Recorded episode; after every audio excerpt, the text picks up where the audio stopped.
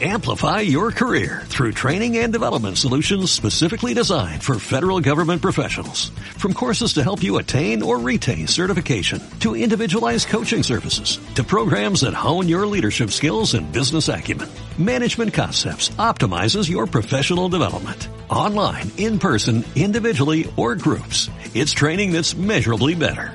Learn more at managementconcepts.com. That's managementconcepts.com. Muy buenas, ¿qué tal? Soy Raúl y soy de Murcia. Y a lo mejor no estoy siempre, pero es que me voy poniendo. Y me voy poniendo cuando leo cosas como Aragón, un menos 7,9. Asturias, un menos 7,6. Las Baleares, un menos 20. Canarias, un menos 12,5. Cataluña, un menos 11,7. Valencia, un menos 9,6 y así sucesivamente. Y aquí en Murcia, por ejemplo, un menos 6,4. Si hablamos de Navarra es un menos 7,6 y el País Vasco un menos 8,5. ¿Qué es esto? No, no es la temperatura. Es el batacazo del Producto Interior Bruto y de la pérdida interanual de riqueza en las comunidades autónomas españolas. Esta ruina anunciada, esta ruina conocida, esta ruina que no se ha querido evitar de ninguna de las maneras.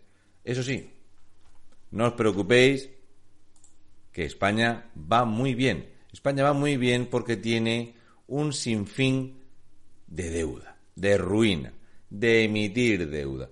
El lunes espera captar este martes hasta 7.000 millones en letras. No pasa nada, salimos más fuertes a pedir dinero. Dame dinero, ¿para qué?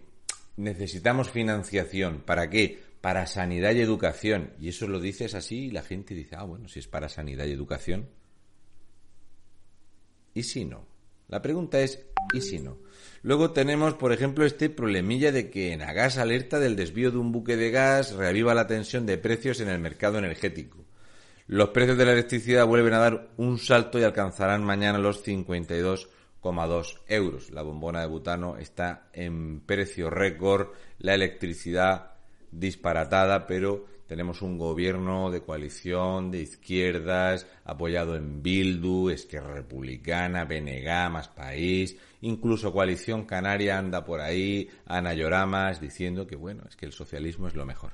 La cosa es que vemos aquí esta magnífica magnífica representación de lo que es ser inútil. Aquí tenemos a Teresa Rivera diciendo que no vayamos a crear alarmismo porque la luz subirá, subirá solo unos cuantos euros.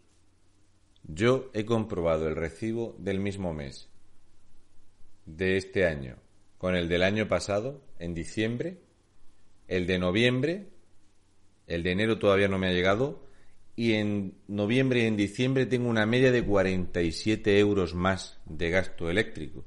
Y yo estaba podando en pantalones cortos.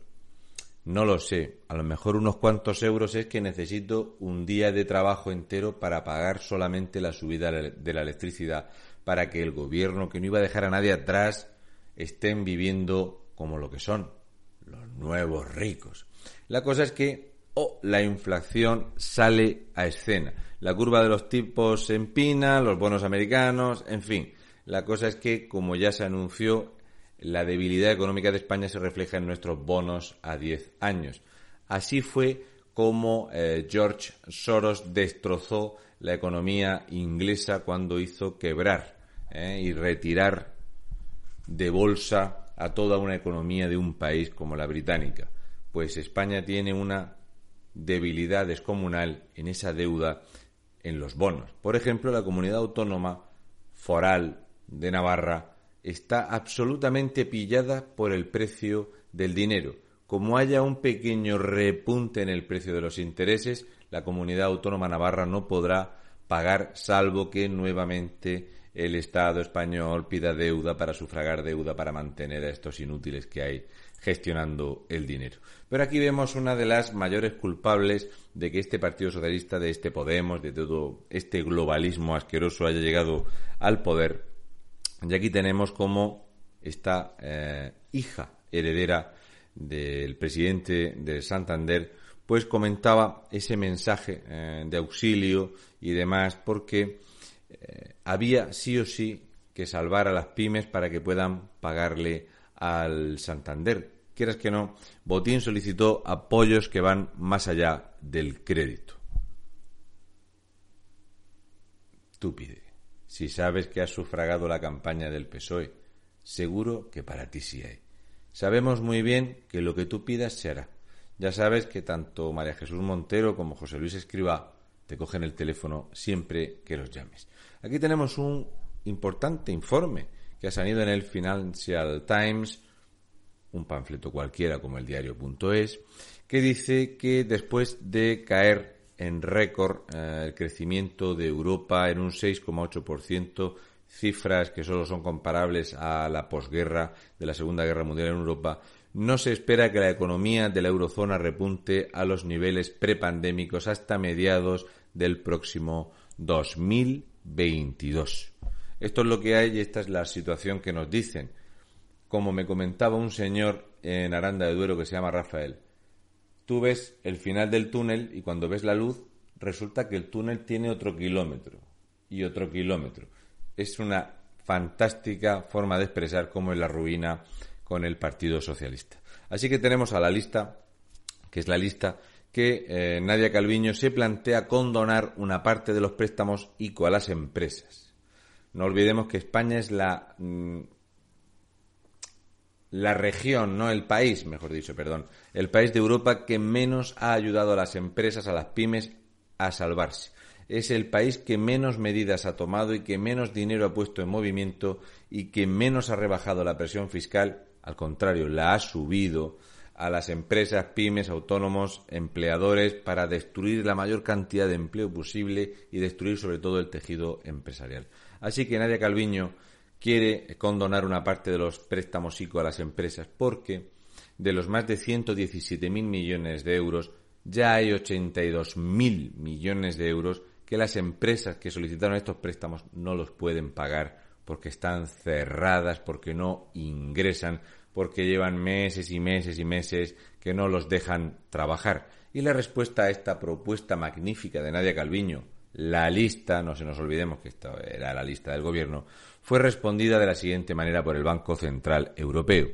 El BCE advierte a Calviño que la condonación de deuda es inconcebible. La ministra de Asuntos Económicos estudia la quita de una parte de los créditos para pymes y trabajadores autónomos por eh, la pandemia el Banco Central Europeo dice que España, que se nutre y vive del dinero que le regalan desde Europa si no estábamos quebrados hace más de 18 meses, pues encima vamos a ir condonando deuda para que nos la paguen los socios europeos. Aquí tenemos un gráfico de lo bien que va la economía. Acordaros de ese repunte en forma de V, ese repunte en forma de U, ese repunte en forma de lámpara de Aladino que nos preveían nuestros ministros, aunque como decía escriba entre risas, yo qué sé, yo no tengo ni idea y Susana Griso se reía con él. ¿Qué, qué ministros, oye, este panzón, qué gracioso es, no tiene ni zorra idea y lo tenemos aquí de ministro, pero bueno, anunció un ingreso mínimo vital que no llega, que no ha llegado ni a la mitad de los solicitantes y no solo eso, sino que de esa mitad de solicitantes a los que ha llegado, el 76% son inmigrantes. ¡Qué sorpresa! No se lo esperaba nadie. La cosa es que aquí vemos el tanto por ciento la caída de la economía por comunidades autónomas. ¿eh? Cabe destacar el batacazo de las Islas Baleares en el último trimestre brutal. Un abrazo fortísimo a toda la gente de Baleares, de Canarias, a los catalanes secuestrados por los separatistas, a los valencianos, en fin. Brutal el batacazo de estos que están regidos por lo que están regidos. No nos olvidemos. El camino que han tomado tanto País Vasco como eh, otras comunidades autónomas, la Extremadura, eh, Lambán, lo que ha hecho en Aragón, en fin, es normal. Y ante esta situación económica donde se destruyen empresas, empleos y demás, el Estado español ha decidido que tiene que invertir fuertemente, fortísimamente en cosas necesarias. Aquí veis, Pablo Iglesias concedió más de 40.000 euros brutos de complemento de productividad a cada uno de los secretarios de Estado de su ministerio en 2020. Ignacio Álvarez e Ión Belarra cobraron 121.000 y 118.000 euros respectivamente por 11 meses y medio en el cargo. Aquí tenéis como derechos sociales y Agenda 2030, los de arriba, los de abajo, eh, la casta y todo esto, venía a ser poco más o menos que vamos a colocarnos todos, vamos a enchufarnos, vamos aquí a meter al novio de John Belarra que le han subido tres veces el sueldo y vamos a forrarnos mientras hundimos España. Esto es lo que hay. Este es el auténtico y brutal disparate de los llamados 100.000 euristas que son los amiguitos de Pedro Sánchez. Pablo Iglesias, por supuesto, intenta siempre pagar un poquito más. Aquí vemos como el amigo íntimo, el que se iba de fiesta con Pedro Sánchez, esta es la imagen del individuo Óscar López, el presidente de Paradores, este que subió el sueldo a todos los directivos enchufados del PSOE, de UGT y comisiones obreras que se metieron en Paradores, y bajó el sueldo a todos los empleados de Paradores en Castilla y León y les bajó la jornada laboral. Este individuo es espectacular. Aquí pone Rafael Oñate, director de gabinete del secretario general de presidencia, 10.903 euros por 10 reuniones. ¿eh? Altos funcionarios, asesores en varios ministerios y dos sindicalistas completan el Consejo de Administración de la empresa pública de Paradores. El titular es demoledor. Paradores pagó 185.000 euros en dietas a sus consejeros entre ellos al jefe de redes sociales del Partido Socialista, amigo íntimo de Pedro Sánchez, el guapérrimo. ¿Para qué hay dinero en España? ¿Para qué no hay? ¿Y quiénes somos los que lo vamos a pagar? En fin, si alguien tiene alguna mínima, ínfima duda de en dónde estamos metidos y que nos dirigen unos ladrones sinvergüenzas pues espero que estéis muy orgullosos todos los que votasteis Podemos y PSOE en cualquiera de sus sabores y marcas, porque son eso, los nuevos ricos, los vividores, los golfos y sin trabajar. Esto lo pagamos todos, pero lo votaste tú. Yo no fui. Un besi de fresi, rojos ladrones. Amplify your career through training and development solutions specifically designed for federal government professionals. From courses to help you attain or retain certification, to individualized coaching services, to programs that hone your leadership skills and business acumen, Management Concepts optimizes your professional development. Online, in person, individually, or groups, it's training that's measurably better. Learn more at managementconcepts.com.